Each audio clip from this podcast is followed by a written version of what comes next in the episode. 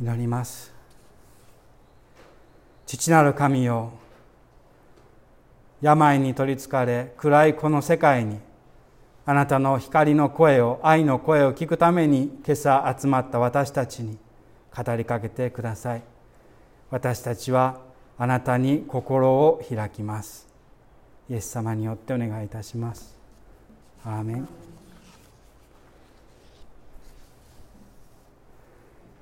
神にかたどって作られた新しい人間性を着なさい。今日のエフェソの信徒への手紙第4章24節です。神にかたどって作られた新しい人間性を着なさい。人というのは人間性というふうにも訳せます。新しい人間性を着なさい。息子が成長するにつれてですねまあ小さい時は可愛いだけだったんですけれどもだんだんと自分に似てきますね。いいところも悪いところも似てきます。いや悪いところの方が多いかもしれませんけれど自分の形自分の姿を息子が映しているような気になってきます。例えばまあ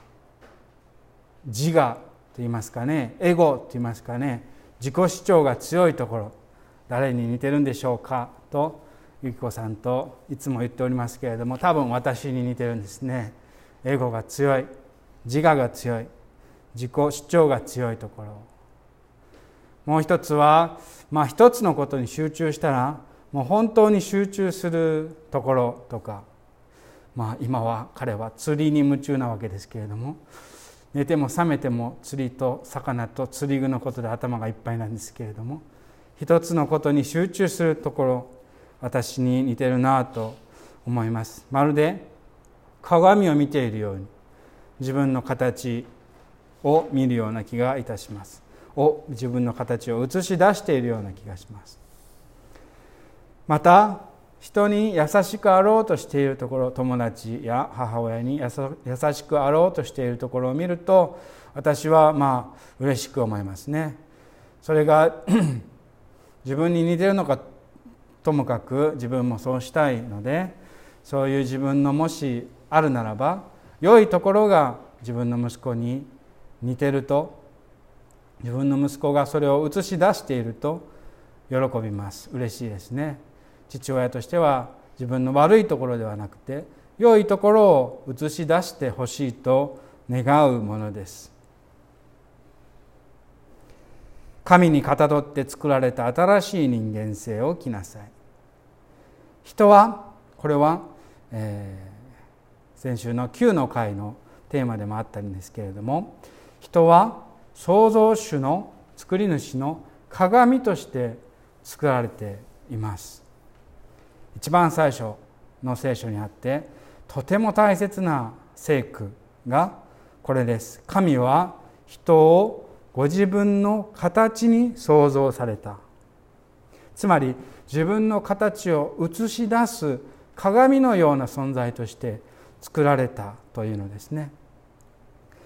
私たちは今使徒書を読んでこの救いの物語の全体を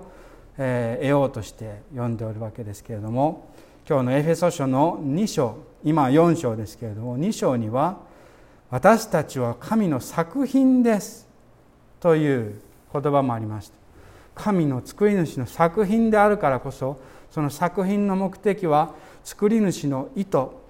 心を表すものなのです。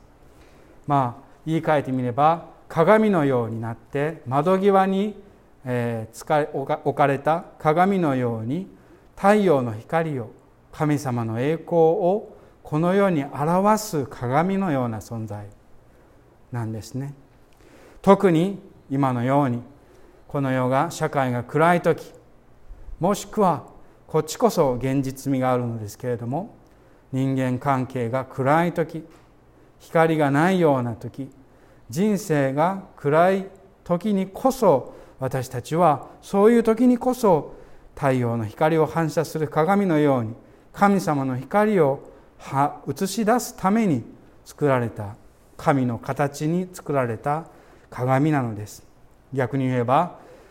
また自分に似せて自分の形として作られた神様は私たちにこの世の暗いところにこそ私の光を輝き出してほしい映し出してほしいと願っておられるのです。はい。しかしどうでしょう？私たちは映し出しているでしょうか？皆さん映し出しておられるでしょうか？悲しいかな私たちはアダムヘブライ語で人間ですのでアダムという時は私たち全ての人間を意味しているわけですけれども一人のたった一人の裸で生きていた人間ではなくて全人類全体の象徴ですけれどもアダムは悲しいかなその目的神様の栄光と光と愛の光を表すという目的を達することができませんなぜできないかというと鏡は自分を映し出してはいけないんですね自分は透明であって初めて鏡です鏡の上にシールが貼ってあれば何も映し出すことができない鏡は透明であって創造主を作り出す光を映し出すしかしアダムの物語もそうですけれども神でないもの創造主でないものを選んでそれに仕えてそれを映し出すそれが蛇悪魔という被造物であったり自我という自分自身であったり自分自身を映し出す時その人間の鏡は透明ではないわけですね。だから作り主を映し出すことができない。神様に仕えることではなくて悪魔に仕える。それがエデンの園で従った蛇という蛇の象徴に表されたものです。私たちは悪い力に従うことでまた自分のうちのに救う悪い力に従うことで神の敵となってしまう。そうなんですね。作られた時に神様はこの世私たちをも含めてですよ。私たちも含めて極めてよかったと宣言されました。だから本当の神様の作品のうちには罪悪い過ちや病病気そして死ぬということは本当は神様の作品の中に入ってなかったのです。これは私たちの,、まあ、あの生きている経験に反することですけれども本来は人間は死なない存在だというのが聖書の教えです。だから人間が死ぬようになった時神様は人間を忘れずに助けてイエス様の復活によってもう一度死を超えた命を今日の福音書にあったような永遠の命を与えようとされるわけです。もう一度罪と悪と病と死これらは全て神様の敵です。だから神様はそれらを滅ぼしてくださるわけです。このアダムの悲しい佐賀というのは今日のエフェソ書では違法人今日のところの2段目のところ 2, 2行目のところですけれども違法人の歩み方として考えられています。これは決して現代のように当時の生き方当時の文脈から取り出して現代に当てはめて仏教徒や他の宗教の人を侮蔑したり侮辱したりするために用いてはなりません。そうではなくてクリスチャンである私たちのうちにもそのような古い違法人の生き方考え方があるのです。いまだにそれが救っているわけです。それらは虚しい考えで歩んでいると考えています。自分たちのうちに神様を映さない生き方があって人生私たちは知っている。アダムとイブのようです。私たちは生き方を知っている。今まで人生の酸いも甘いも体験してきたしどうしてどうすれば幸せになれるか知っている。と私たちは思い上がる。しかし本当に大切なこと。神に愛されているということ。愛こそが一番大切なものだということを知らない。もしくは忘れてしまう。そして虚しい考えで歩んでしまう。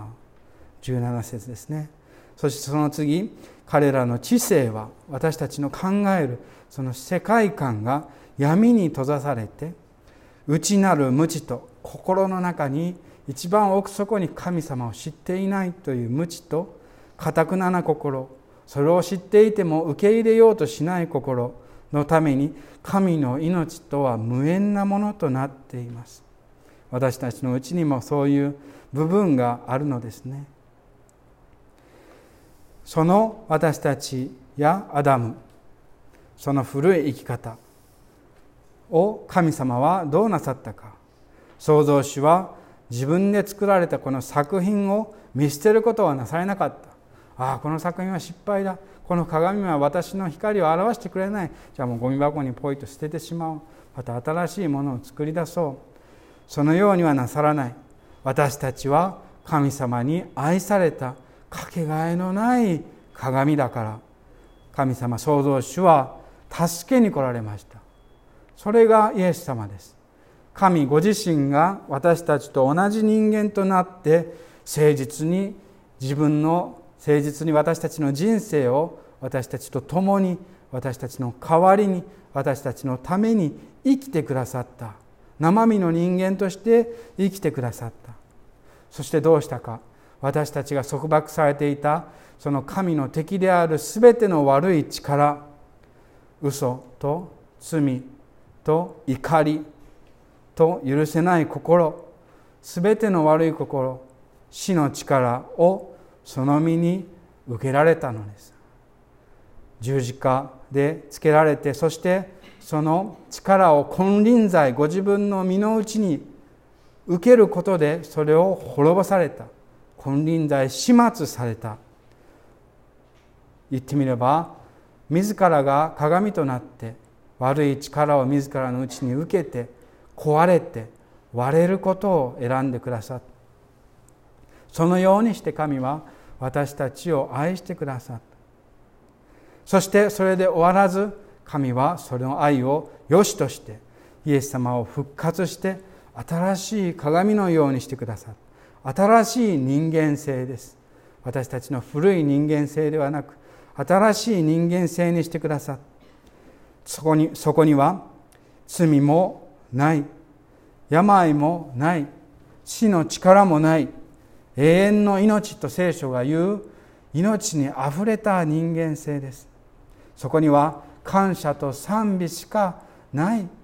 私たちの新しい本来の人間性の可能性がイエス様のうちになるわけです。天が地になる。御心が天におけるようにこの地になる。私たちの地上で生きる人生のうちになるわけです。今日の修法の絵に選んだのは復活を表した壁画イコンでもあるんですけれどもこれは壁画ですね。古い14世紀のイスタンブールトルコビザンチウムの近くの修道院の壁画ですけれどもここでは復活したイエス様が誰かの手を引いております。これはアダムとイブなんですね。私たちの古い人間性を棺ですね。棺桶の中から引っ張り出してくる。先ほども申しましたように死というのは神様の敵なんです。神様は死を滅ぼして私たちを古い人間性から引っ張り上げて新しい人間性イエス様の人間性神様神様の栄光に輝いた人間性のうちに引っ張り上げてそして私たちがもう一度神様の新しい鏡になって神の愛をこの世で表すそのような新しい鏡にしてくださる。なんと嬉しいことでしょう。私たちは自分の力で愛を表すのではなくイエス様に引っ張り上げられることでこの世に神の愛を表す鏡になれるわけです。この新しい人間性を着る上に着る。これは古代の洗礼の、えー、典礼礼拝の式文の言葉です。古代では洗礼を受ける時もちろん川でやプールで行ったわけですけれども文字通り古い衣服を脱いでだから女性の執事がいたんですけれども男性と女性に分かれてそして新しい真っ白の服を着たと言います。それは新しい人間性私たちが透明になって神様の栄光を表す新しい人間性を表しています。洗礼を受けるということ洗礼を受けたということは私たちが神様の新しい人間性を受けてこの世に神の愛を表すことができる可能性を持ってそしてこの世の礼拝を神様に捧げる可能性がある。もう一度私たちは誠実に透明になって神様の愛をこの世に表すことができる存在になる。なんと嬉しいことでしょう。私たちを鏡として作りその鏡が割れて歪んで壊れた時に私たちを救ってくださった神は今日も私たちに生産のうちから語りかけてくださいます。あなたは私の大切なかけがえのないお気に入りの傑作の鏡だ。あなたが歪んで割れていたままでどうしてよいだろうか。私はあなたのために死んであなたのために復活してあなたを新しくした。だからさあ映し出してくれ。私の愛の光をこの暗い世界にそしてこの世界を賛美と感謝に変えて私に映し出してくれないか。神にかたどって作られた新しい人間性を着なさい。思えば私の父もおそらく私に願っていたでしょう。自分の良いところを映し出してほしい。私もお父さんの期待に答えたいと思います。